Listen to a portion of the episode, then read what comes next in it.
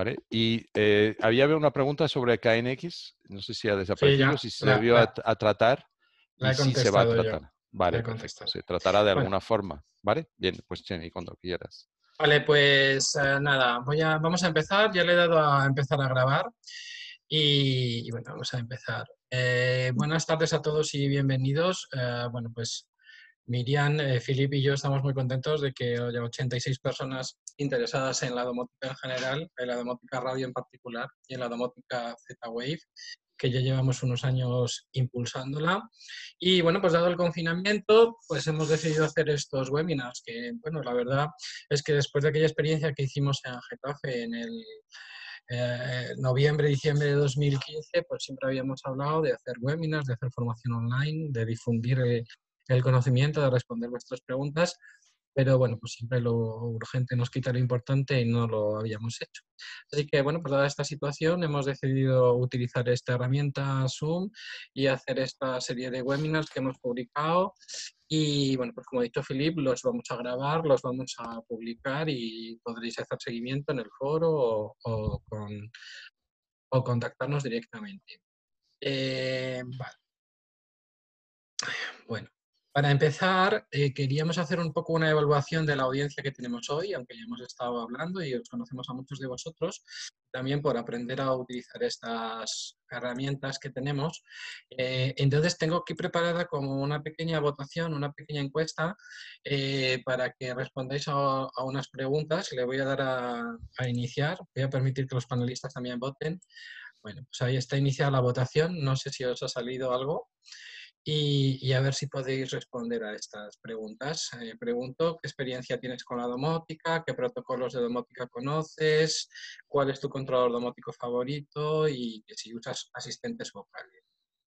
¿Vale? Ah, entonces, bueno, le he dado, no sé si podéis votar, sí, ya están llegando votaciones. Yo no veo esa votación, pero bueno, si lo ven los participantes, es lo principal. Pues de momento van nueve votos, 10, 11 de 86.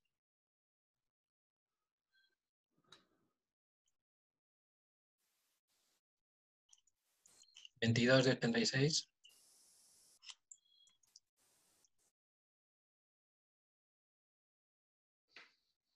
¿A ti tampoco te sale la votación, Miguel? Sí, me sale la votación. A mí pues sí me sale.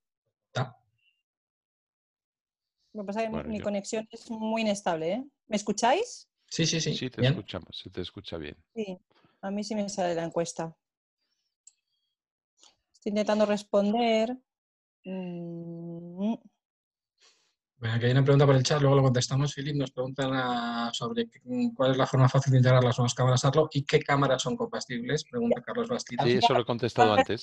Y las cámaras compatibles lo podremos hablar a lo largo del, webinar, si os parece. Son unas, unas cámaras IP con, algunas cosas imprescindibles como, como servicio FTP para Deomus. Bueno, venga, van. Dejo 20 segundos más de votación, un par de minutos, han votado 60 personas y os digo los resultados y nos hacemos un poco. Vale. Alberto nos recuerda que el, webinar es iniciación al controlador y, eh, Domus Plus, que si podemos empezar desde cero, obviamente si se, se contarán cosas desde cero, sí. Y vamos a empezar desde cero. Ah, bueno, pues para la votación. Y os digo los resultados, eh, bueno, pues más o menos una, desde un 14% que no tiene ninguna experiencia en domótica a dos personas que dicen que son pro y a la media pues son eh, a nivel, nivel usuario, un 32%. El conocimiento, bueno, pues el 83% conoce Z-Wave, ah, el 35% conoce Zigbee, 38% conoce KNX, ¿vale? Solo un 3% conoce BACnet, solo un 1% conoce Sigfox. ¿Cuál es tu contador domótico favorito? Pues aquí todo el mundo es de Ledomus, 52%, 10% Fíbaro. Y de los asistentes vocales, 26% no lo usan, 49% Google Home, 41% Alexa, 17% sí. Vale, bueno, pues estos resultados, eh, vamos a hacer una exposición a nivel usuario, una iniciación a Edomus desde el principio, sencillo, y bueno, pues luego dejaremos un turno de preguntas. Si queréis hacer preguntas avanzadas, pues las intentaremos también ir respondiendo eh, sobre la marcha. Uh, compartir los resultados de la votación aquí para que los veáis. Y nada, pues vamos a empezar. Entonces, nada, voy a compartir mi pantalla para que podáis verlo a todos. Voy a compartir toda la pantalla. Ahí estaría. Bien. Y aquí tengo la presentación que vamos a utilizar, que os la ¿Ve mi presentación, Filip? Eh, de momento veo tu cuenta pro de... Ahora sí, vale. No. No sé si puedo poner esto en pantalla completa.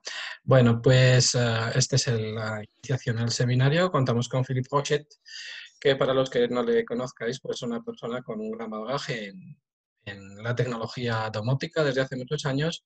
Él tiene su empresa que se llama PR Domótica y es pues un gran promotor de la domótica a través del foro de domótica doméstica y del blog. Y gran amigo nuestro y colaborador nuestro con todas estas cosas. Miriam Suárez, que es el otro 50% de Domótica Da Vinci, y pues yo mismo, soy José Miguel Rubio, todo el mundo me llama Chemi, a otra parte de Domótica Da Vinci, y probablemente pues también nos conozcáis desde nuestra tienda online, pues ZWay, Entonces, bueno, pues uh, lo que os podemos contar es que... ¿Y algo, Miriam? ¿Miriam? ¿Sigo? ¿Se me oye bien? sí. sí, sí, oye bien. Ah, bueno, pues más o menos desde finales de los 90 se crean unos protocolos eh, que intentan suplir las carencias del Wi-Fi y del Bluetooth para, control, para sistemas de control, en particular para control doméstico. Nace a finales de los 90, 98, 99, nace Z-Wave y nace Zigbee. Y bueno, pues ambos tienen su desarrollo paralelo y más o menos hacia el año 2011-2012 pues eh, entran en su al comercial y es cuando bueno, montamos la tienda online y empezamos a venderlos a día de hoy en la carrera de los protocolos domóticos, inalámbricos, multifabricantes, mallados, pues no hay todavía un ganador claro ni un perdedor claro. Mm, bueno, pues hay iniciativas de hacerlo con Wi-Fi o con Wi-Fi aligerado, hay iniciativas de hacerlo con Bluetooth, Bluetooth Low Energy, hay iniciativas muy potentes de, con el Zigbee, con sus luces y con sus sombras, y bueno, pues a día de hoy uno de los líderes en este universo de los sistemas de control, de los sistemas domóticos, inalámbricos, multifabricantes, mallados para el hogar, pues es el Wave a día de hoy puede presumir de tener un ecosistema de casi 3.000 productos homologados, casi 1.000 fabricantes en el mundo y, bueno, pues un cierto sea el que prevalezca en el futuro o no, pues todavía no lo sabemos, pero sí que parece que de momento, pues larga vida al Z-Way. A Philip y yo, esto antes de que nos lo preguntéis, con algunos de vosotros que hablamos de vez en cuando y algunas perspectivas que vemos, nos da la sensación de que en la domótica inalámbrica el Z-Wave se va a quedar más para instaladores profesionales o para una domótica más profesional y el Zigbee se va a quedar más para los do-it-yourselfers o para los bricodomóticos. Pero bueno, esta es una percepción. Yo no sé qué opinas tú al respecto de esto, Philip entre el Zigbee y el Z-Wave. Eh, sí, yo creo que Zig, eh, yo, yo, tú has sido muy prudente. Yo pensé que Zigbee, siempre lo digo en formación, había perdido ya la guerra y estamos viendo que no, en absoluto, no ha perdido la guerra ni mucho, ni mucho menos, ¿no? O, ha renacido de, sus cenizas. Eh, porque grandes marcas le han apoyado, como Philips, por supuesto, como Xiaomi o como IKEA. Eh, ahora viene Zigbee 3, versión 3, que mm, va, a cambiar, va a cambiar el panorama en principio y, donde Zigbee realmente va a entrar en competencia fuerte, creo yo, lo veremos con, con Z-Wave. Bueno, esa es una, discusión, para otro día. Porque sí, para otro día. Pero, bueno, podemos pensar que, va a ser así. lo, único que quiero ilustrar para empezar es que cuando uno quiere poner domótica, cuando uno quiere poner sistema de control en vivienda, lo primero que tiene que elegir es si cableado o si inalámbrico. Si elige cableado, probablemente no hay color o el estándar es sobre todo KNX. Si elige inalámbrico, hay varias opciones. A día de hoy, Z-Wave es un poco la que va liderando, pero una carrera con muchos caballos y con muchas incertidumbres todavía. Y bueno, pues dentro del, estándar Z-Wave hay un montón de controladores, eh, Fibaro, Zipato, SmartThings, toda la gama de Vera Edlo, ah, bueno, hay un montón de ellos y para gustos los colores. Nosotros en particular nos gusta mucho el controlador eDomus y por eso pues arrancamos esta serie de webinars con este controlador. Las razones por las que nos gusta es porque bueno, lo, fabrica una empresa francesa con sede en París y trabajadores en París y en Nice, se llama Connected Object, y ellos solo hacen esto, solo hacen el controlador. Eso provoca que, bueno, pues hacen poco, pero lo poco que hacen lo hacen muy, muy bien. Entonces el controlador es muy estable. Intentan ah, que sea lo mejor y lo más compatible posible con todos los dispositivos Z-Wave y lo antes posible y realmente funciona, funciona muy bien y nosotros pues lo instalamos en instalaciones de todos los tipos y colores con, total tranquilidad. Eh, en su debe probablemente no es el que tenga el interfaz de usuario más bonito ni la aplicación más bonita, o ahí sí que se ha quedado un poco atrás, pero lo suple de sobra pues con sus capacidades de soporte a dispositivos eh, Z-Wave, con su apertura por los dos puertos USB a otros protocolos domóticos que veremos un poquito después, con su motor de escenas sencillo y potente y con su dependencia parcial el motor de escena sencillo y potente, bueno, pues lo que decimos siempre es que el Edomus en realidad no se programa, se parametriza, son unos menús, unos desplegables y cualquier persona con unos mínimos conocimientos de Internet o cualquier persona que se maneje en Internet con su banco o sepa comprar un billete de avión, pues va a saber manejar el, controlador Edomus perfecto. Es un poco los detalles de la empresa y esta empresa solo fabrica estos controladores. Tenemos dos versiones del Edomus. Desde hace ya bastante tiempo tenemos el Edomus Plus y es el que se vende, aunque a veces nos dicen, pero me he comprado el Edomus Plus y no trae el Plus en la esquina. Bueno, hubo una época en que cohabitaban los dos y el Edomus Plus venía con un Plus en la esquina, pero ya no viene. Y bueno, pues eh, nosotros hablando con, con, la gente de Edomus, pues hay que decir que hardware pues tienen memoria, hardware y procesador para rato una o las dos funcionalidades que más nos gustan de este controlador es que tiene dos puertos USB para conectarle, para abrirle a otros protocolos o para darle funcionalidades avanzadas y también nos gusta mucho que tiene un altavoz y un micrófono. El micrófono te da niveles de ruido y el altavoz pues, puede generar mensajes vocales o indicaciones cuando haces instalación. Eso es bastante, bastante valioso para mí. Luego, además, bueno, tiene cuatro puertos RJ11 por atrás, pero no, no se utiliza RJ12, perdón, pero bueno, no se utilizan demasiado. No conozco a nadie que los haya utilizado, salvo Philip, que hizo un maravilloso tutorial de cómo utilizarlos. Sí, yo lo he usado incluso en instalación, aunque eh, puntualizo que Domus, o sea, el equipo de Domus eh, quiere recalcar siempre que esto es eh, en, plan experimental, ¿vale? pero sin embargo yo reconozco, confieso que lo uso para algunas cosas. Eh, va muy bien, muy bien para, por ejemplo, eh, domotizar contactos magnéticos de puerta o hacerlos cableados, ¿vale? Que puede ser muy interesante en, en alguna instalación, entre otras muchas cosas. Bien.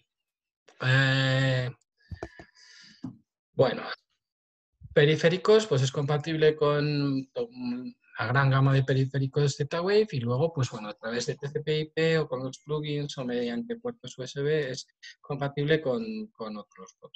Hay, un, hay una página web que la tenéis aquí donde se puede consultar la lista de periféricos compatibles. Y bueno, si os encontráis con que algún dispositivo no es compatible, normalmente, pues bien, Filip o yo entramos en contacto con un equipo de Domus y dejándolo conectado, eh, dependiendo de la carga de trabajo que tengan, conseguimos que lo hagan compatible en un tiempo razonable de dos o tres días. Y bueno, pues todo lo más que a lo mejor os vamos a tener que pedir es que lo excluyáis y lo volváis a incluir. Bueno, el Edomus tiene un botón por arriba y unos LED que siempre nos preguntan qué significan estos LED. Pues ah, normalmente está en verde parcial, eh, en verde fijo, o si está en azul es que ha perdido la conexión a Internet, o si está en rojo es que no consigue eh, conectar a, la red. ¿vale? Eh, decir una cosa que algunos no sabéis, este LED verde pues se puede apagar por configuración, porque a lo mejor si lo tienes al lado de la tele o te molesta por la noche al dormir, pues se puede apagar. Personalmente a mí me gusta que esté encendido y que esté verde fijo, porque eso significa que todo va bien, que hay internet y que la vida es bella y el cielo. Bueno, me voy a parar mucho en esto de los conectores RJ, que ya lo hemos comentado. Entonces, bueno, pues ¿cómo empezamos desde cero a configurar este controlador? Bueno, pero lo primero que tenemos que hacer es conseguir comprar un controlador de, de alguna manera y encenderlo, alimentarlo con su fuente de alimentación y ponerle conexión a internet por un cable RJPD conectado al router o a la red local que tenga. Lo siguiente es ir al portal de Edo. El portal es, eh, como ponía ahí, secure.edomus.com y ahí pues tenemos que crear una cuenta, ¿vale? Tenemos que, mm, la tenemos, ponemos nombre de usuario y contraseña, o bueno, si no la tenemos y somos nuevos hay que crear una cuando creemos la cuenta hay que poner el nombre del usuario, hay que poner el correo electrónico, hay que poner un teléfono y la contraseña que queremos aquí quiero advertir dos cosas y es que el email se puede cambiar, pero el nombre de usuario no, aunque luego podemos eh, crear otros usuarios. Entonces hay que elegirlo con cuidado. ¿eh? Muchas veces me he encontrado en proyectos que yo digo, proyecto Pepito, y le configuro el EDOMUS y luego eso no se puede cambiar, puede entrar con el correo electrónico y el correo sí se puede cambiar. Entonces, pues bueno, un poco de cuidado a la hora de elegir el nombre de usuario. Y luego, pues bueno, eh, si los demás me escucháis, aquí eh, voy a hacer yo otra recomendación. Eh, no sé. Sí, sí, Felipe, vale, sigo. Me parece que vuelve Chemi, pero no vuelve. Otra recomendación que es cuidado, cuidado de Hotmail, ¿vale? Eh, cuidado con los, si me escucháis, vale, perfecto. Eh, cuidado con los mails de Hotmail porque mm, filtran mucho y es muy, muy, muy posible que no os llegue eh, el mail de Domus de apertura de cuenta si usáis Hotmail. Mejor usar un, correo de Gmail. Vale, Chemi, ¿has vuelto? Había tomado yo el relevo mientras te habías ido. Sí, creo que he vuelto. ¿Me oís bien?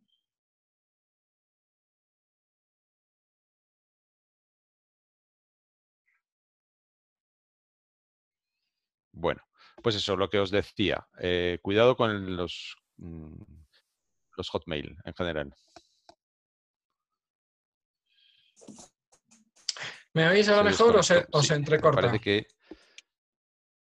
yo no puedo pasar eh, aquí las, las diapositivas. Vamos a ver si vuelve Chemi. Chemi, ¿me escuchas? Sí, te escucho. Vale, vale, pues perfecto. Es que te, nos has ido durante un tiempo, no te escuchábamos y yo tomaba un poco el relevo y puedes, puedes seguir. A ver si puedo pasar de transparencia. Ahí. Bueno, pues nada, eh, ¿qué es lo, siguiente que va a ocurrir una vez que te has dado de alta? Eh, bueno, Fili, de nuevo, si se corta, retoma tú, ¿vale?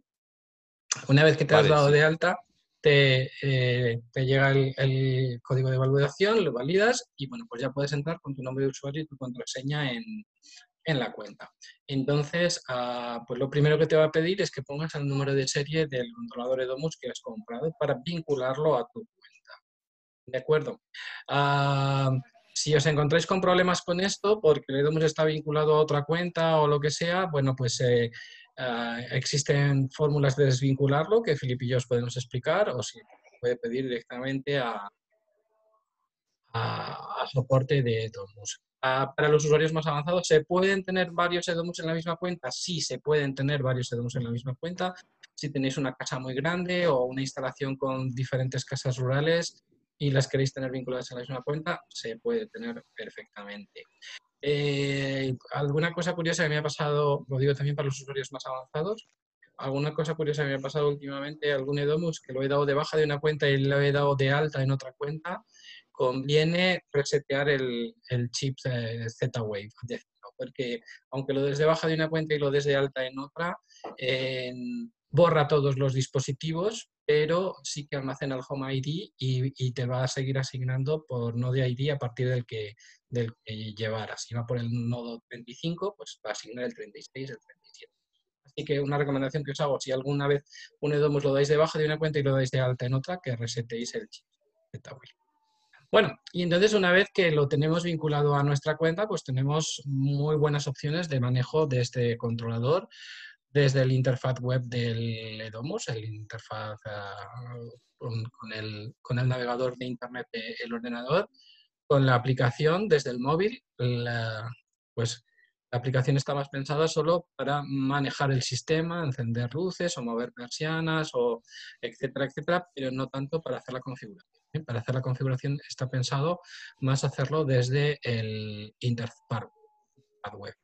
El nombre de usuario y la contraseña es el mismo tanto en el interfaz web como en la aplicación. ¿Vale? Aquí tenéis un, pantallazo de la aplicación web. Y bueno, pues la aplicación web que sepáis que también se puede poner en una tableta y se puede poner en modo plano. Y se pueden poner imágenes de la vivienda de fondo y con eh, los iconos de control superpuestos.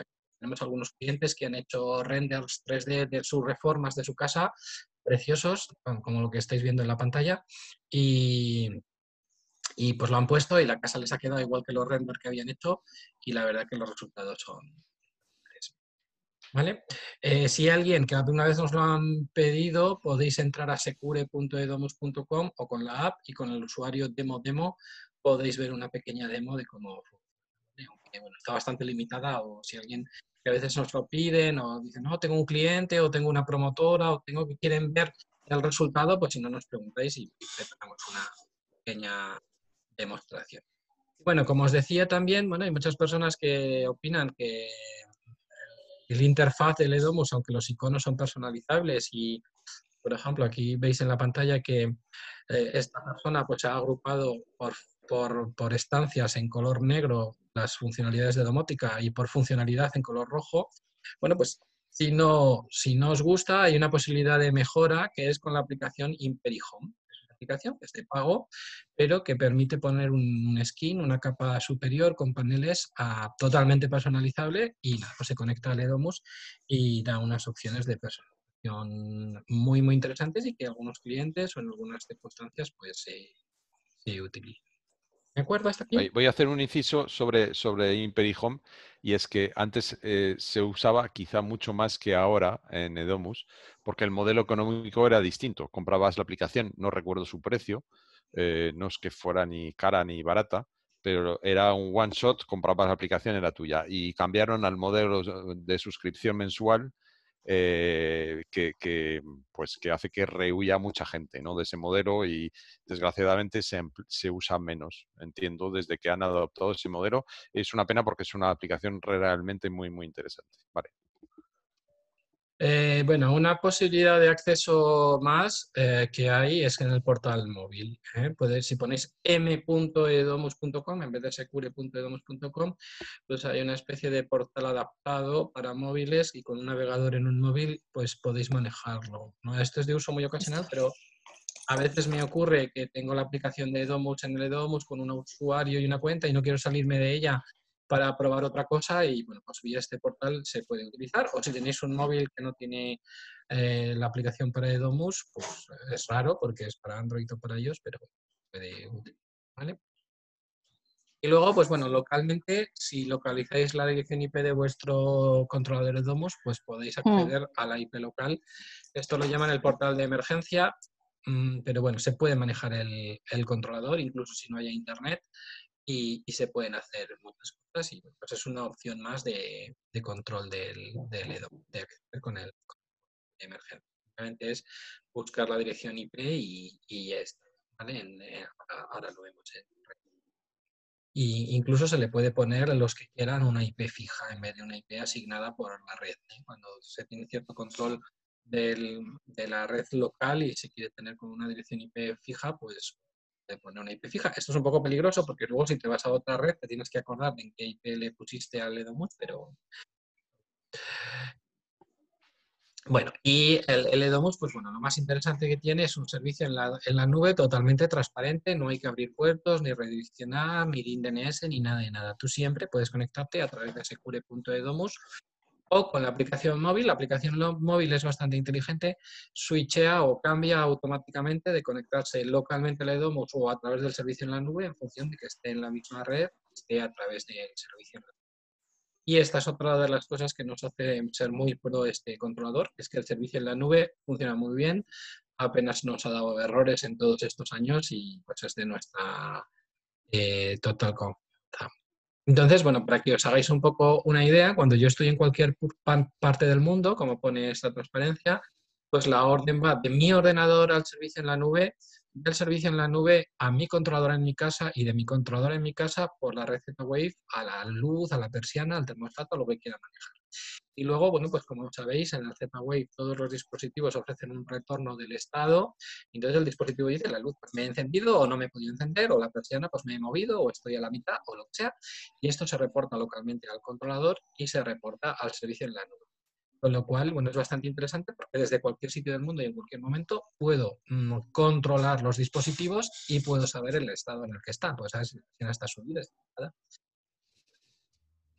Sin embargo, cuando estoy dentro de la red local, la orden va directa desde el teléfono o el ordenador al controlador EDOMUS y luego el controlador EDOMUS se lo reporta al, servicio en la nube. ¿vale? El cambio de, hacerlo en remoto o en local es automático. Pero habréis detectado algunos que, bueno, pues que cuando estáis dentro de la LAN, dentro de la red local, la respuesta de los dispositivos es un poquito más rápido, un segundo, dos segundos más rápido que cuando estáis por 4G o desde fuera de casa, que le dais al botón y pone en curso, en curso, en curso, pum, encendido. En curso, en curso, en curso. ¿Vale? ¿Se me escucha un poco mejor, Filip? Miriam? ¿Se entrecorta mucho? Sí, yo te, escucho bien. Que nos confirme si hay Pero se, se, entrecortan mucho, ¿eh? Darme un minuto que lo estoy intentando solucionar. Esperar, ¿eh? Vale, mm, yo, desde aquí te escucho bien y no se, no se entrecorta. ¿Nos podéis mm. confirmar, por favor, los demás? Podéis mirar las preguntas, que veo que hay 12 preguntas por aquí. Y veo que hay, en cuanto se entrecorta, empieza a levantar la mano la gente y hay muchas cosas en vale, el chat. pues lo que haremos, entonces, si se entrecorta, yo pasaré a preguntas, a contestar preguntas, ¿vale? Si os parece. O, dicen que sí. hacemos... Dicen que desde que he vuelto se escucha mejor. Se escucha mejor, ¿no? Vale. Pues podemos seguir, haremos un apartado. ¿Sí? Voy a liberar la red un poquito, la voy a descargar. Es que estamos tirando todos de... Dentro hay una persona con Sky, aquí en la oficina otra. Bueno. Vale. Estoy en, estoy en ello, ya, he mandado a hacerlo. Bueno. Eh, entonces, ah, bueno, pues si va bien hasta aquí, continúo un poco más. A ver, voy a ver el chat. Dicen que escucha Bien. Vale, hay, una pregunta, Chemi, si quieres, que voy a contestar, que, pregunta Eduardo, si el controlador tiene una IP dentro de la red local. Sí. Sí, la tiene, tiene una IP local, ¿vale? Eh, pero el controlador crea una red por debajo para los diferentes elementos. No, porque, bueno, la crea, pero en, en Z-Wave, que es totalmente diferente a una red IP, ¿vale? Sí se crea una red por abajo con todos los periféricos, pero ya en Z-Wave. Eh, y en Z-Wave no tenemos una dirección IP, tenemos otra cosa que nos va a explicar Chemi. Eh, ¿Vale? Entonces crea sí por debajo una red, pero nada que ver con Wi-Fi. No estamos hablando ya de Wi-Fi ahí, sino de Z-Wave. ¿De acuerdo?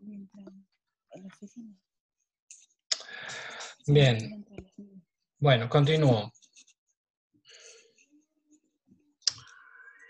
Bueno, pues eh, entonces, digamos que hasta aquí habríamos terminado la primera parte del trabajo. ¿eh? Lo repito un poco, me compro un controlador Edomus, voy al portal Edomus, me creo una cuenta, me doy de alta y con el número de serie vinculo el controlador Edomus y con ello ya lo puedo controlar. ¿Qué es lo siguiente que puedo hacer? Bueno, pues lo siguiente que puedo hacer es eh, añadirle los dispositivos Z-Wave. ¿vale?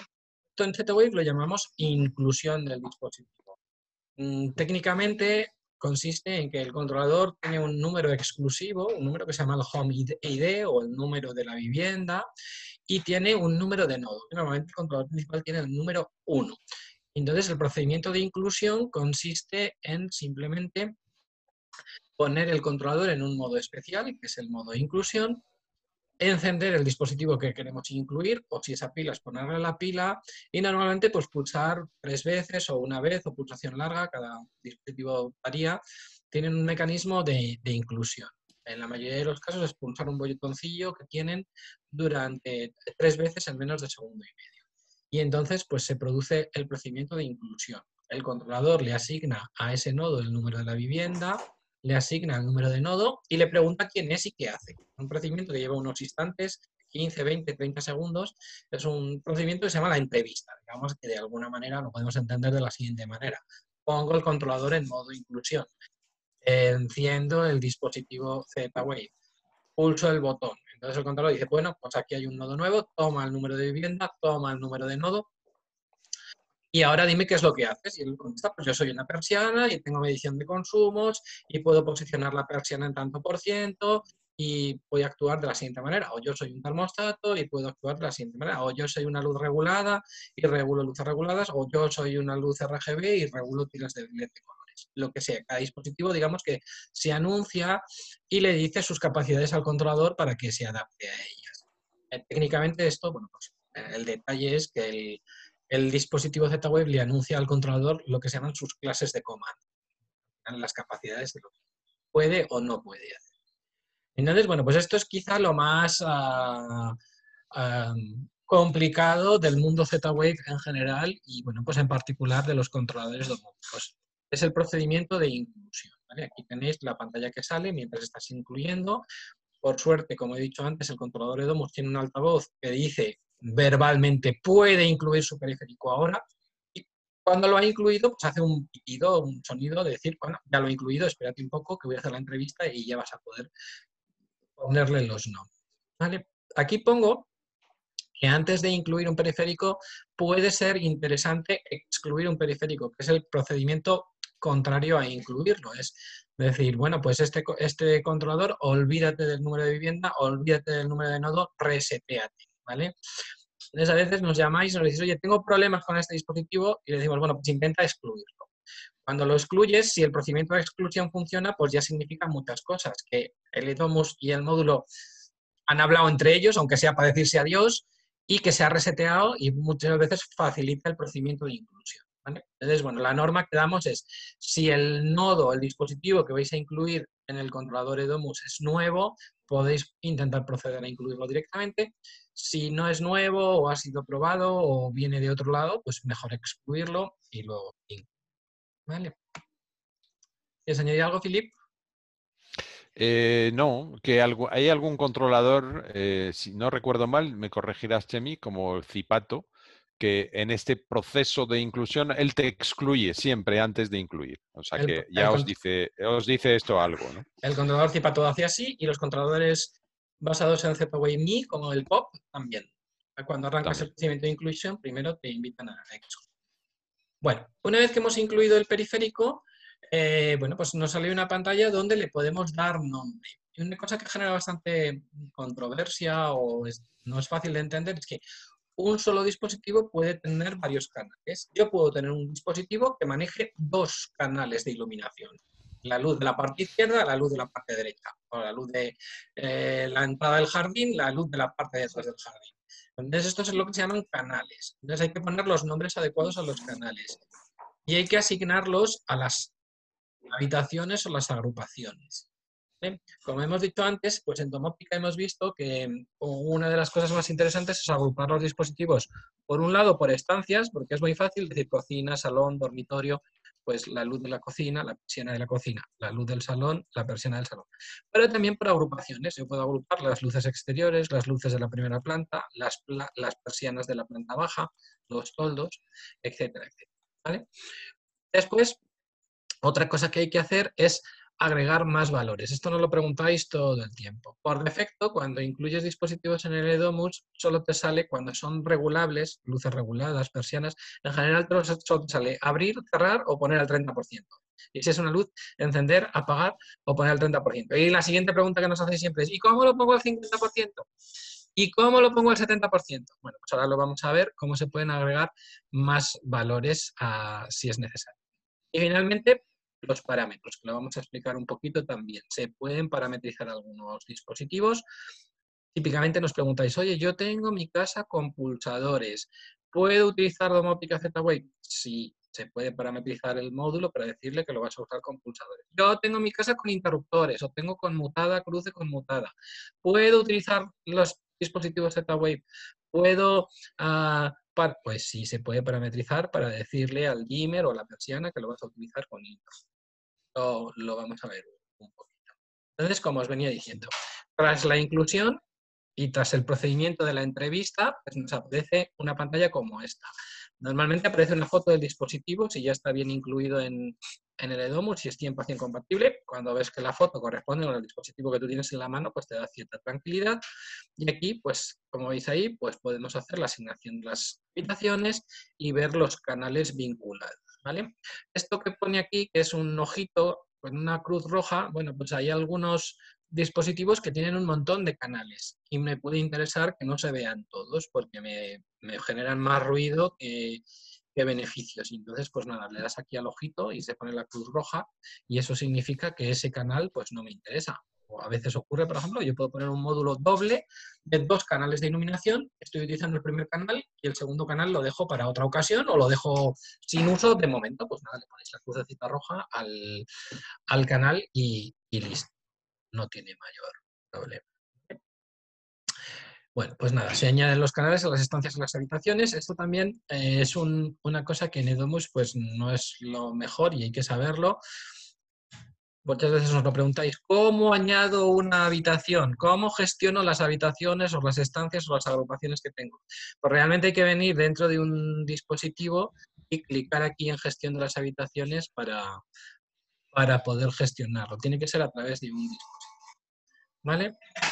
Aquí lo veis. Cuando le das ya a gestión de las habitaciones, pues te salen todas las habitaciones, incluso puedes crear una nueva y asignar a los diferentes canales. Eh, poner nombres a los canales,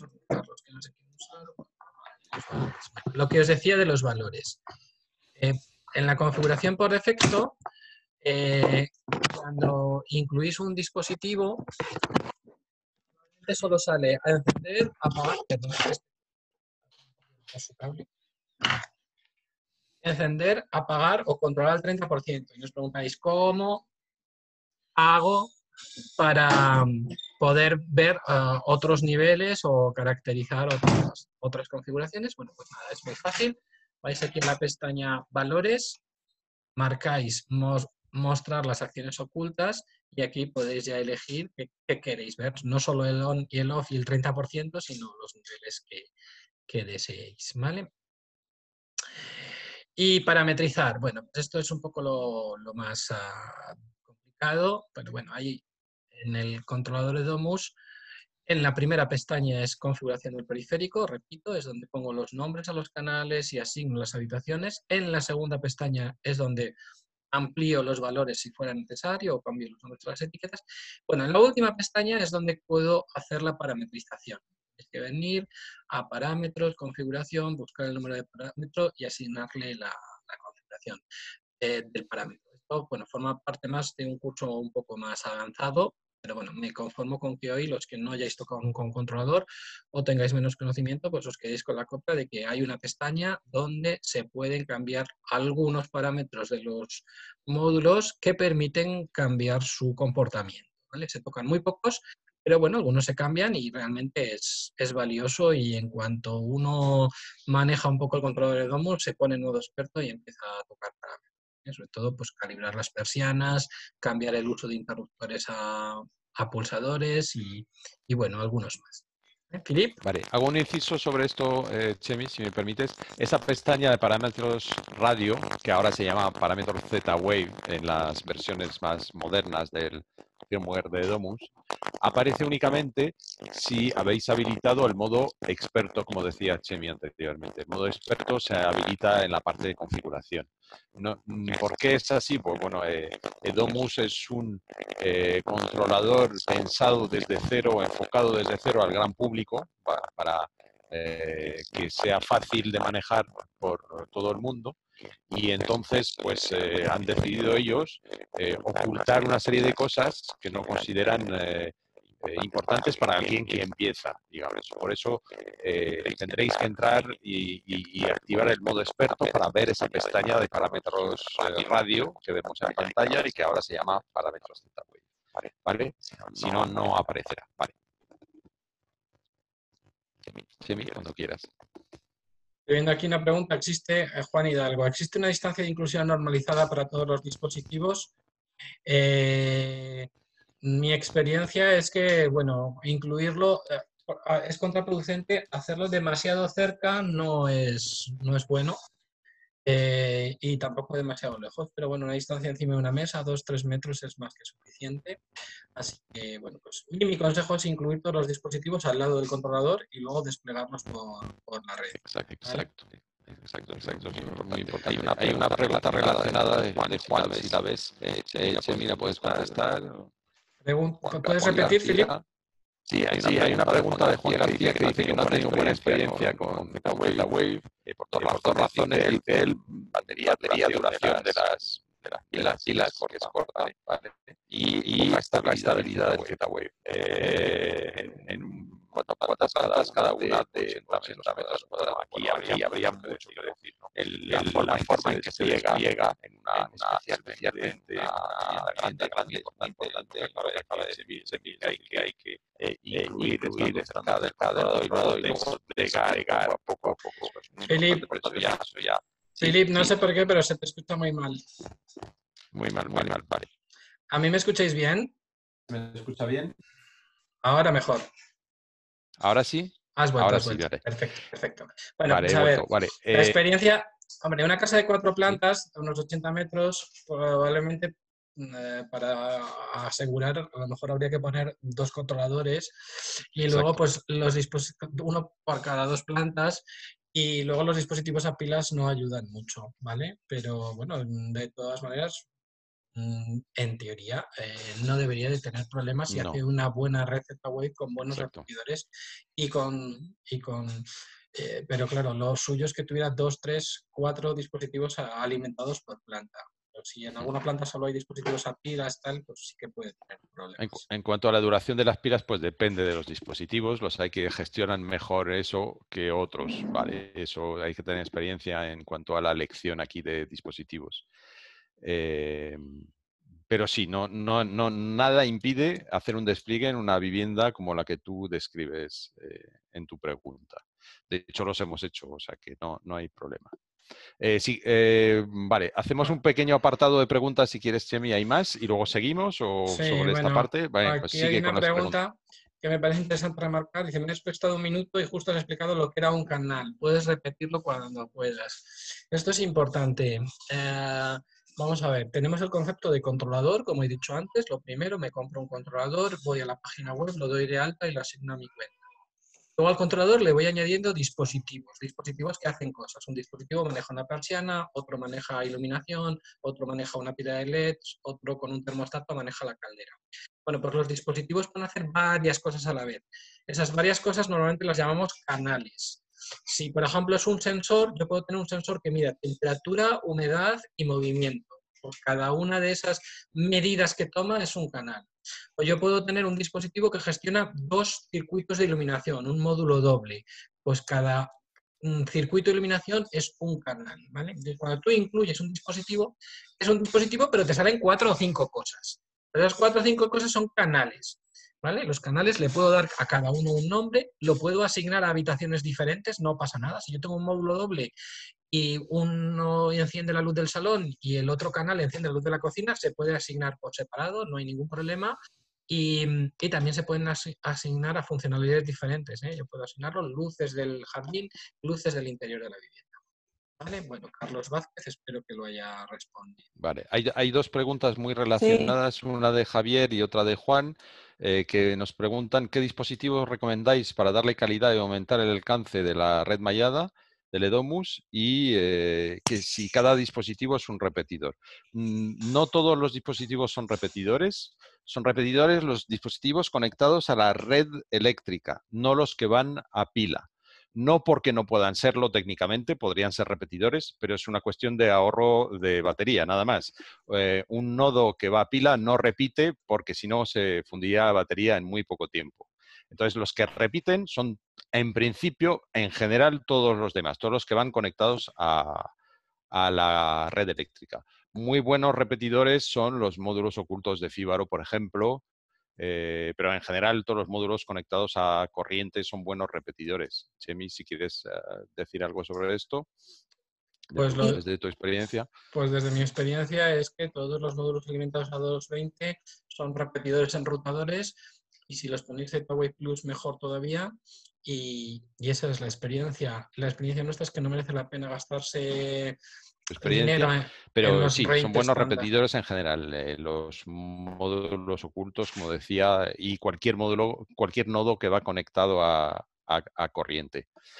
Eh, mientras vuelve del todo Chemi, sigo. Hay, un, hay una pregunta eh, relacionada con lo que hemos dicho antes sobre una vivienda grande sobre los saltos que tiene Domus. A ver, lo de los saltos es, no es propio de Domus, sino de la tecnología del, protocolo Z-Wave.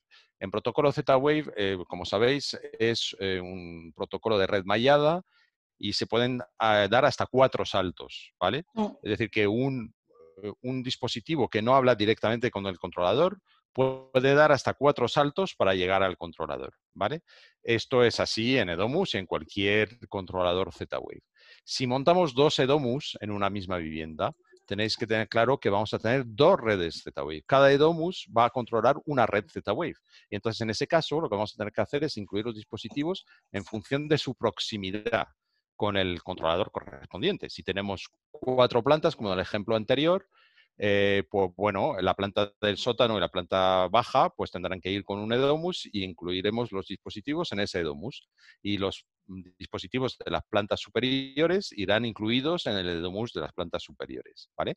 Y los dos Edomus que estarán en la misma cuenta hablarán entre sí por IP y no tendrán ningún problema y será totalmente transparente para vosotros o para el usuario final.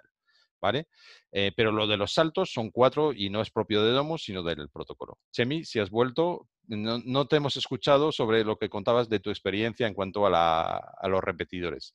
Ha vuelto, ha vuelto. Luego ah, explicamos por qué se va. Básicamente es lo que estás contando. No lo voy a repetir. Vale. Una cosa que no habéis dicho es que los módulos, que nos pasa, ¿eh? Los módulos que utilizamos, pues eh, tú lo has dicho, de FIBAR o cualquier módulo que vaya alimentado, eh, que se pueden utilizar como repetidores y por lo que sea la parte eléctrica se estropea, se avería, un relé se quema, el chip Z-Wave sigue funcionando y lo podemos utilizar como repetidor. Eso pasa muchísimas veces. Los electricistas, los instaladores es lo que suelen hacer. Cuando se les estropea, se les quema un módulo, no lo tiran a la basura, lo utilizan, si el chip Z-Wave está bien, lo utilizan como repetidor. Exacto, muy bien sí, sí. Eh, una pregunta más sobre esto eh, de Juan que nos pregunta eh, sobre la estabilidad otra vez, tener una red mallada más estable, puse un enchufe eléctrico por planta. vale. sí, un enchufe eléctrico, te refieres, por ejemplo, al que hemos visto antes, una transparencia, el de Fíbaro, también es un repetidor, va conectado a corriente, si esta es tu pregunta. Yo no soy muy partidario de esos dispositivos, no porque no funcionen mm. bien, sino porque es fácil que uh, en una casa eh, te lo cojan y te se lo lleven a otro sitio. Y te digo, uy, esto qué maravilla. Llega el niño y te dice, uy, esto me lo llevo yo a mi habitación. Y te trastoca, digamos, el mapa de la red Z-Wave. Entonces, por eso prefiero módulos ocultos eh, que nadie va a poder tocar para repetir la señal y esas cosas. No sé si esta es tu pregunta, eh, pero Vale, en una casa grande sí podría repetir eh, efectivamente con repetidores, aunque en una casa muy grande, como el caso que nos planteabas, de cuatro plantas, 80 metros, yo desde luego como instalador te pondría dos edomos. Eso lo tengo claro. ¿Vale? No sé si contesto a tu pregunta. Bueno, Chemi, te dejo y seguimos. Estaba contestando preguntas. Vale, bueno, pues a ver, volvemos a la presentación si queréis. No sé si se me oye bien. Si no se me oye, me paráis. Sí, ahora sí. Ahora sí.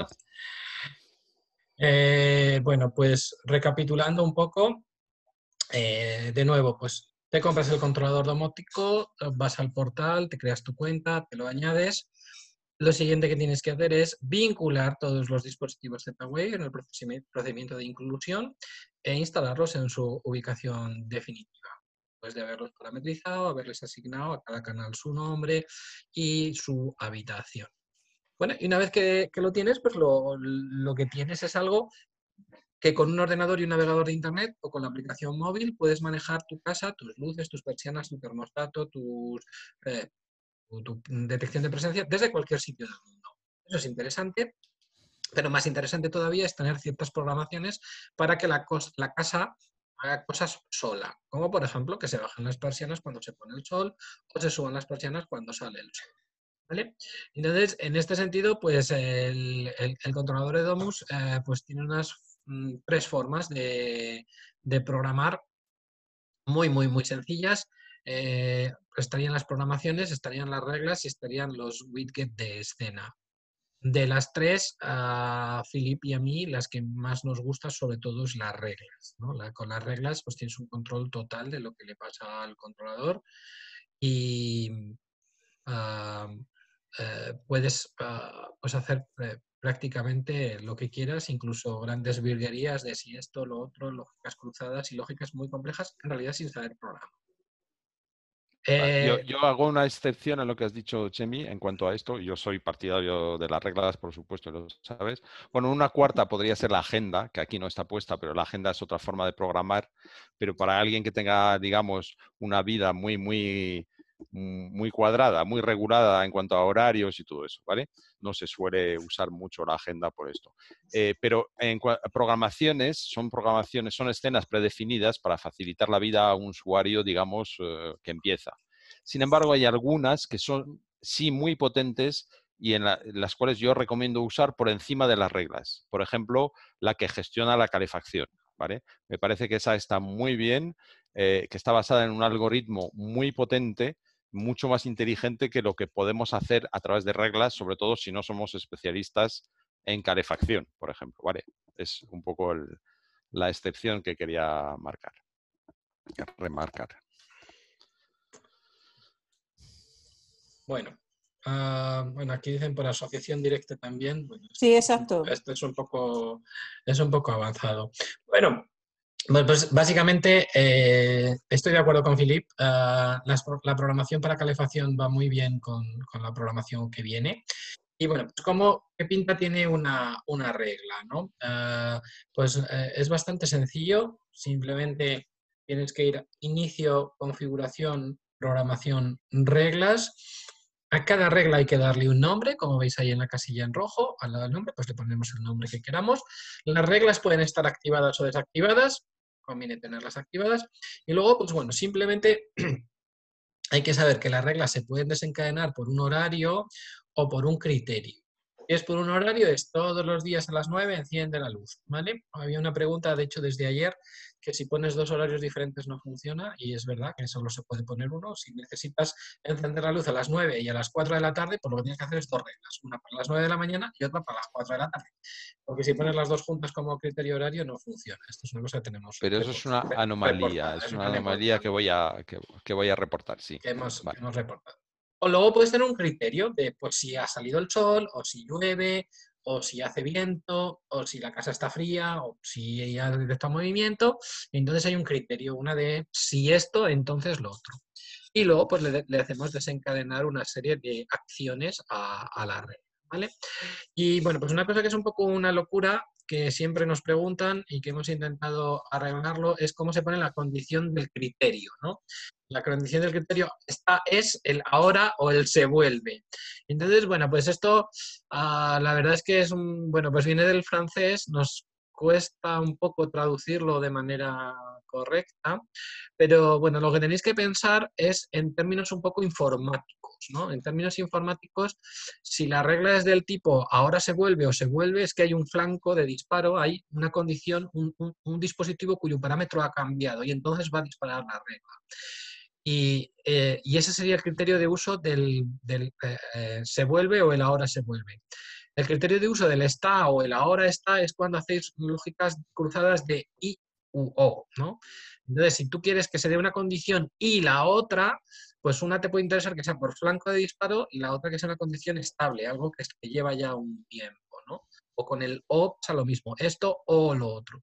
Esa es la lógica que tenéis que, que, utilizar para utilizar el ahora está o el ahora se vuelve o el se vuelve. Eh, de todas maneras, bueno, nosotros, pues eh, si me mandáis capturas de vuestras reglas o tenéis dudas, normalmente estamos encantados de responderlas y, normalmente cuando nos escribís, oye, esta regla no me funciona, es porque no está bien ah, elegido el, el, matiz de criterio de la regla o la, o la lógica cruzada. Exacto. El, matiz de la regla es únicamente, es un matiz muy pequeño de tiempo. Un dispositivo, si está en un estado, significa que lleva un tiempo X un poco largo que es muy difícil de decir cuánto es, este, ese tiempo porque incluso el ingeniero de, de, Domus que ha programado esto no sabe contestarme. Pero digamos un minuto. Esta es que al menos lleva un minuto en este tiempo. Las demás opciones son de, mm, que, miden este tiempo en menos tiempo, ¿vale? La, más reciente se, sería ahora se vuelve. Es decir, acaba de registrar un cambio de estado. ¿Vale? Entonces, entre estos dos extremos, pues tenemos otros matices. Que parece una tontería y, a lo mejor si sois eh, principiantes no vais a entender por qué, pero esto nos da muchísimo juego a la, a la hora de hacer una regla, ¿vale?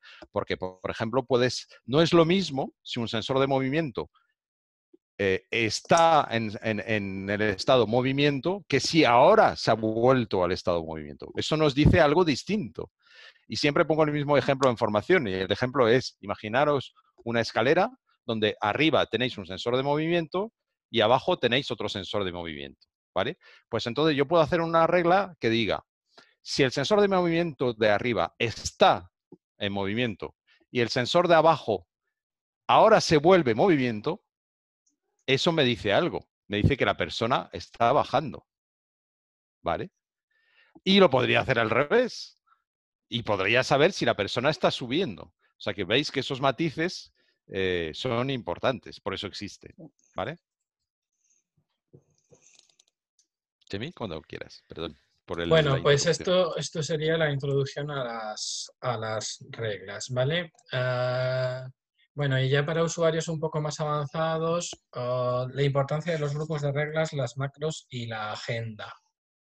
Empiezo por el final, la agenda es lo que ha dicho Philip, el Edomus trae una agenda con, donde tú puedes decidir cada día del año si es laborable o no es laborable, puedes cargar un calendario laboral y para cada día del año puedes decidir un horario de eh, dormimos, nos levantamos, estamos merendando, etcétera, etcétera, etcétera. Puedes para eh, viviendas o locales o sector terciario con cosas muy estructuradas podría ir bien, pero no, no conozco demasiada gente que utilice la funcionalidad de la agenda. Otra funcionalidad muy interesante son las macros. Eh, las macros te permiten dar una secuencia de órdenes al mismo dispositivo. Tú puedes decirle a una luz, puedes decirle enciéndete, espera tres minutos y apágate, ¿vale? O puedes decirle a un módulo que tengas en un contacto de un portón, puedes decir enciéndete, espera dos segundos y apágate para que cierre un contacto dos segundos y se pueda apagar. Esto se puede hacer con, las macros y realmente las macros dan mucho juego. Y de hecho, bueno, eh, cuando tú intentas poner en un mismo dispositivo, en una regla como acción, varias acciones del mismo dispositivo, es el propio Edomus el que te dice que no lo hagas así, que lo hagas con una mano. Me explico.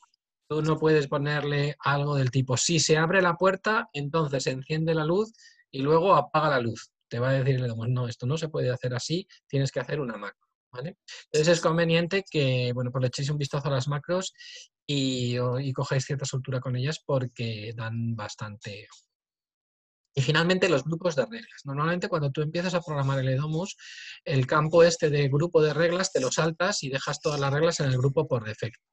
Pero cuando empiezas a tener una cierta soltura, pues conviene conocerlo.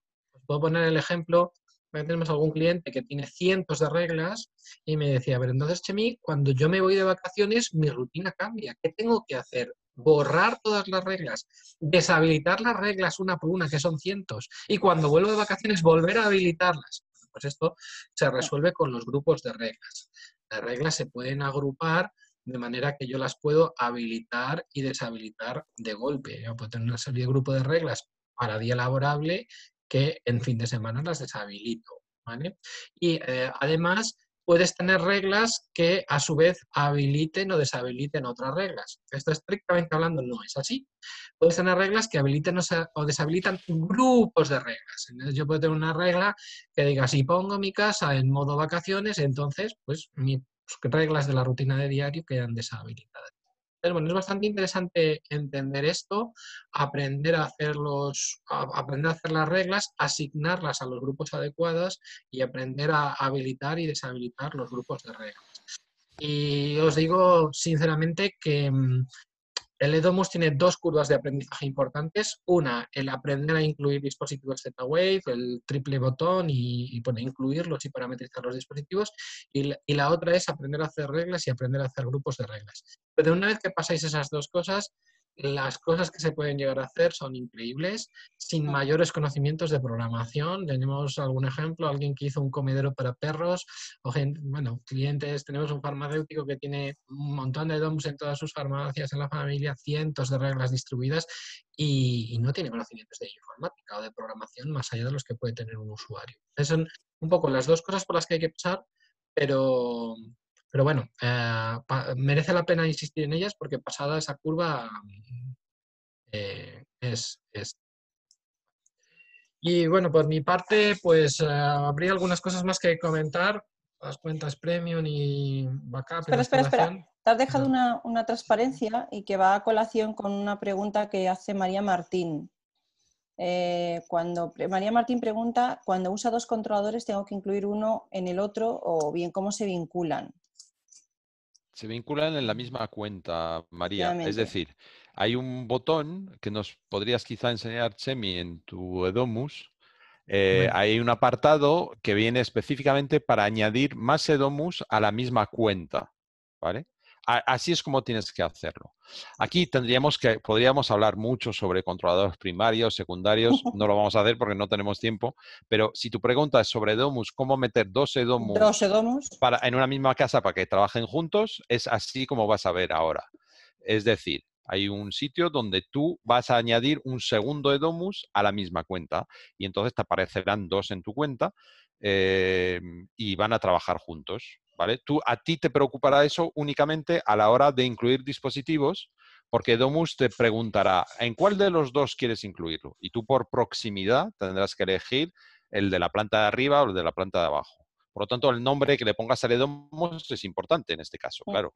Em, por lo demás, nada, te, te, despreocupas porque el resto es transparente. A la hora de hacer reglas, tú podrás hacer tus reglas sin ningún tipo de problema entre dispositivos que estén incluidos entre tus dos EDOMOS sin ningún tipo de problema. Mm, vale, hay un apartado que es en configuración, eh, eh, avanzado, si no recuerdo mal, abajo, eh, abajo no, no, en la avanzado y abajo, añadir, ahí está, añadir un controlador EDOMUS. Si le das ahí, te va a volver a preguntar el número de serie como la primera vez y te lo añadirá a la misma cuenta y tendrás también de uno, dos. ¿Vale? Eso es, va a colación un poco a la, consulta que también nos hacía Armando, ¿no? Lo de que un Edomus puede ser esclavo de otro Edomus. Bueno, en esta configuración en Edomus no hablamos de esclavo, de primario o secundario. En Edomus es un poco distinto eso. En, tecnología Z-Wave sí que podemos tener controladores primarios y de hecho los tenemos y secundarios. Pero en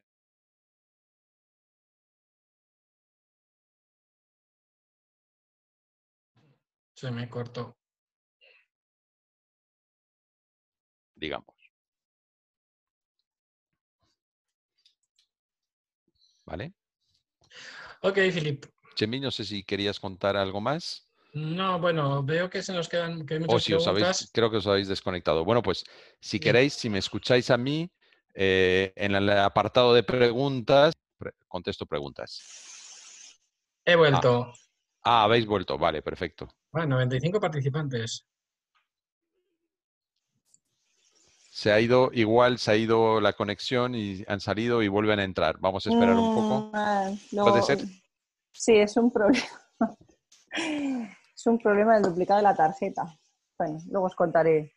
Ah, ah mm, vale. ¿Duplicado de la tarjeta 4G? o? Efectivamente. Mm, vale, vale, vale, Es mi duplicado y me está llamando al móvil. Ah, vale. Había, otro también, por aquí había más preguntas. Bueno. Mm. Vale, vamos a ver. sigue habiendo gente conectada, ¿no? 17 ahora mismo, ¿no? 17 preguntas y respuestas, participantes 95. ah, sí, es verdad, 95. Vale, me había equivocado, pensé que se había ido todo el mundo. Vale, perfecto. Bueno, pues. Había una pregunta muy interesante. Pero bueno, responde, responde, Filip, lo que está. Eh, no, no, yo mientras os habíais ido, había abierto un turno de preguntas y había dicho, venga, aprovechamos, hacemos preguntas y voy a repasar un poco eh, desde la pregunta de María.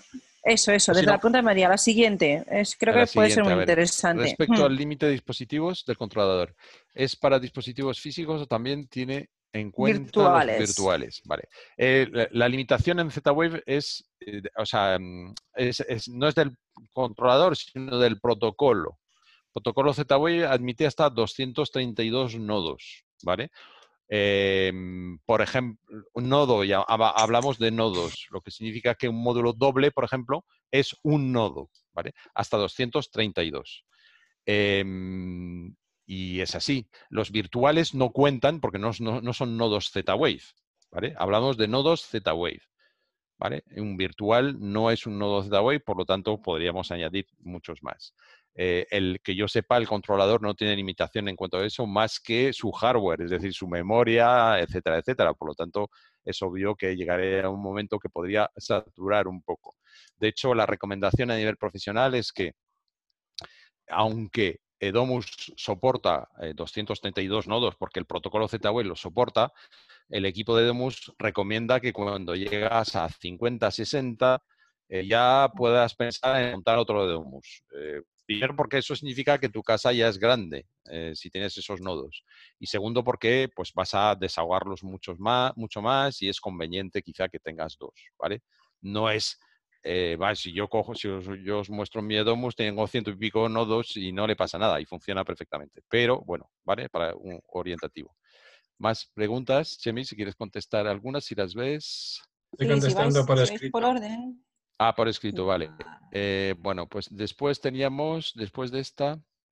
Em, el retardo, el retardo con respecto, bueno, más bien la latencia, que eso sí que era interesante.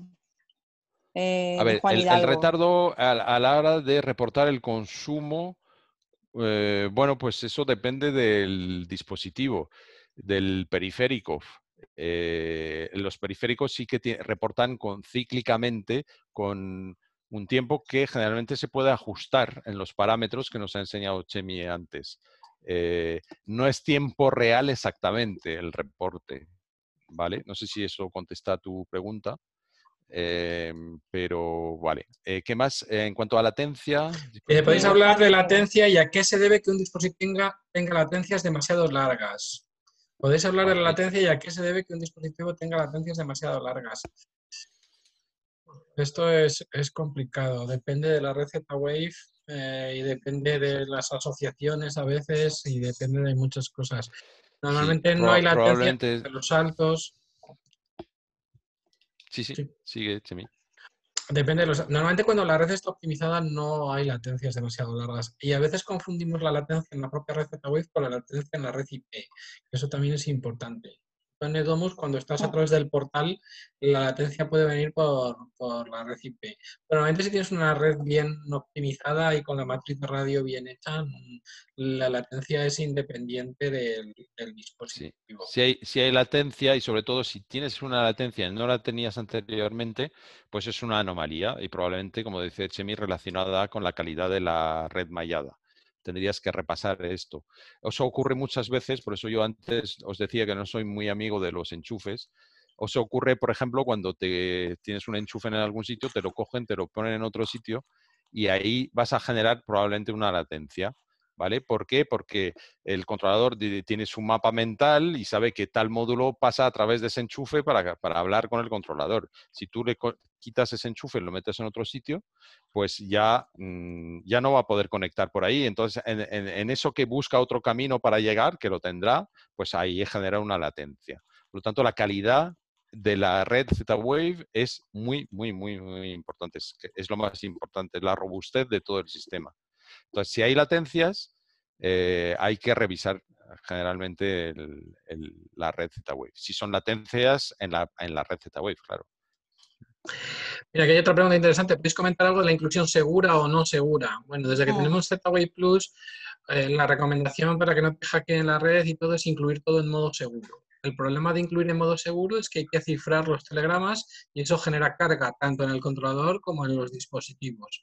Así que nosotros en general lo que recomendamos es hacer inclusión no seguras a dispositivos que estén vinculados a cerraduras, cierres, cerramientos, etcétera, para no complicarnos, ¿vale? Pero bueno, si tú quieres, todos los dispositivos de Huawei Plus se pueden incluir en modo seguro, en teoría, y, funciona bien. Pero, la, recomendación de los propios fabricantes eh, de controladores como Edomus, como GDOM es esa, es la misma que acaba de describir Chemi, exactamente. Es decir, eso genera carga y por lo tanto lo vamos a usar o bien en un dispositivo que esté justificado o bien en un dispositivo que nos obligue a ello, porque os recuerdo que hay algunos dispositivos que solamente van a funcionar en, inclusión segura, que a mí me gusta llamar cifrada más que segura, porque parece que la otra no es segura y no, y no es así tampoco. Eh, entonces, eh, esa es la norma, esa es la que yo aplico, por ejemplo. ¿vale? Generalmente en no cifrado, no seguro, si queréis, y en algunos dispositivos donde esté justificado. Pues, ¿cuál puede ser un dispositivo justificado? Pues si, yo monto, por ejemplo, un Smart Implant para abrir una puerta de garaje, eh, para hacer un contacto seco, eh, pues me gusta ponerlo en modo seguro, ¿vale? Porque considero que es un punto ahí que hay que cuidar, ¿vale? Para una luz, pues no. A ver, no significa que esto se pueda entrar y hackear, eh, no estamos hablando de esto, habría que eh, hablar de muchas consideraciones aquí, eh, que un dispositivo solamente se puede integrar en un, en un controlador, etcétera, etcétera. Pero bueno, vale, esa es un poco la, norma. ¿Qué más? ¿Algunas preguntas más? Sí, hay muchas. Ah. Juan Castillo. Buenas tardes a todos, me parece una iniciativa fantástica los webinars. Tengo una pregunta, ¿existen cantidad de dispositivos que son compatibles con Google Home? Edomus también lo, lo es una dirección, es decir, podemos agregar Edomus al ecosistema Google Home, nos interesa. ¿No sería posible que Edomus tuviera integración de Google Home en sentido contrario? Es decir, integrar Google Home en Edomus para poder agregar todos aquellos dispositivos compatibles con Google Home que no lo son en Edomus, algo así como habéis comentado con Imperihome. Las ventajas serían tremendas aprovechando el motor de reglas de mm. Ah, bueno, a día de hoy tendríamos webhooks y, FTP para hacer el camino inverso, pero eso forma parte de un webinar avanzado que estamos preparando. es decir, el, no, no, eso se podría hacer si Google Home nos permitiese hacer eso. Claro. Es decir, si Google Home nos diera una API que nos permitiese eh, atacarla desde Domus, pues se podría hacer. Podríamos desarrollar un plugin y hacer eso. A día de hoy eso no es posible.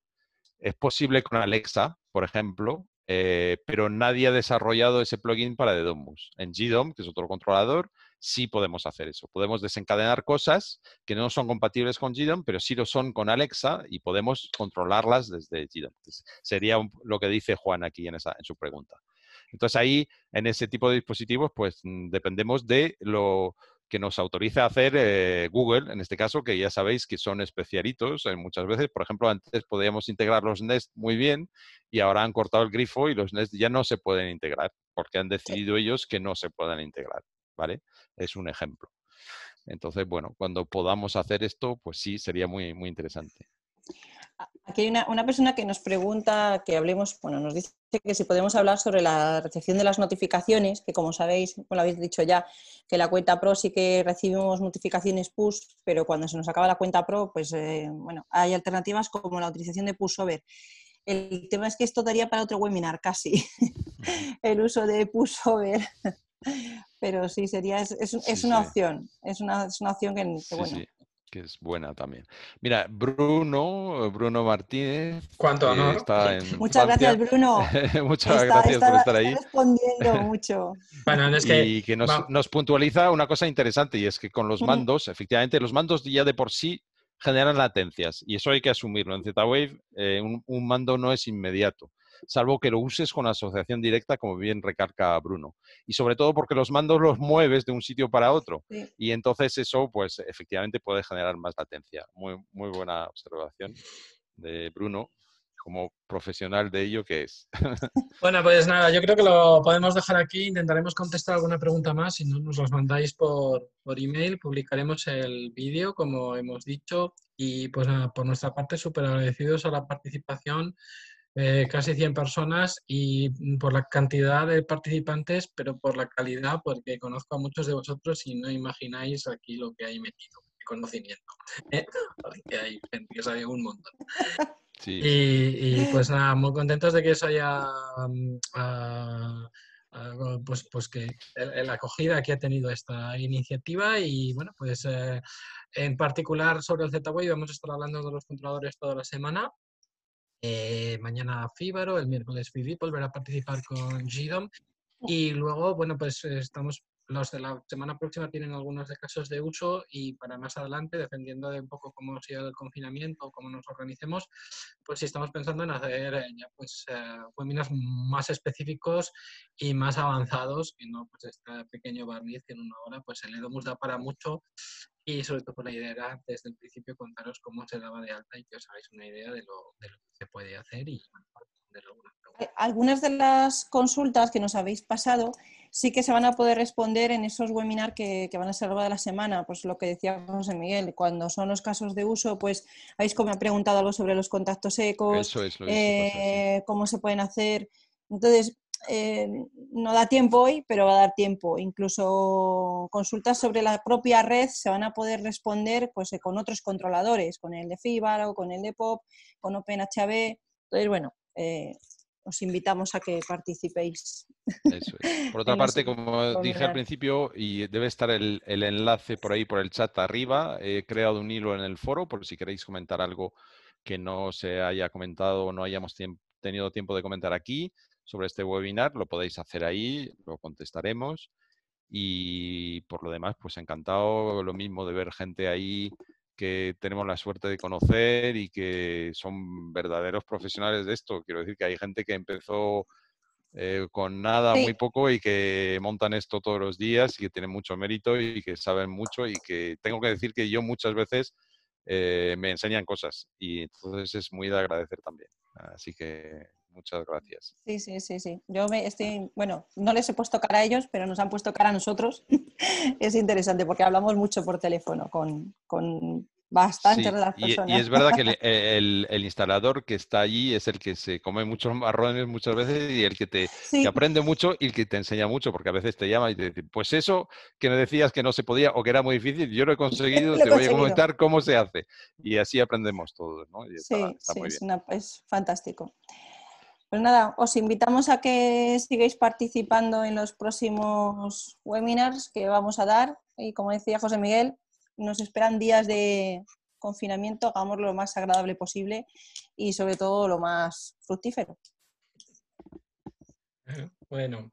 Lo dicho, hasta pronto. Saludos, Un placer. Gracias por estar ahí.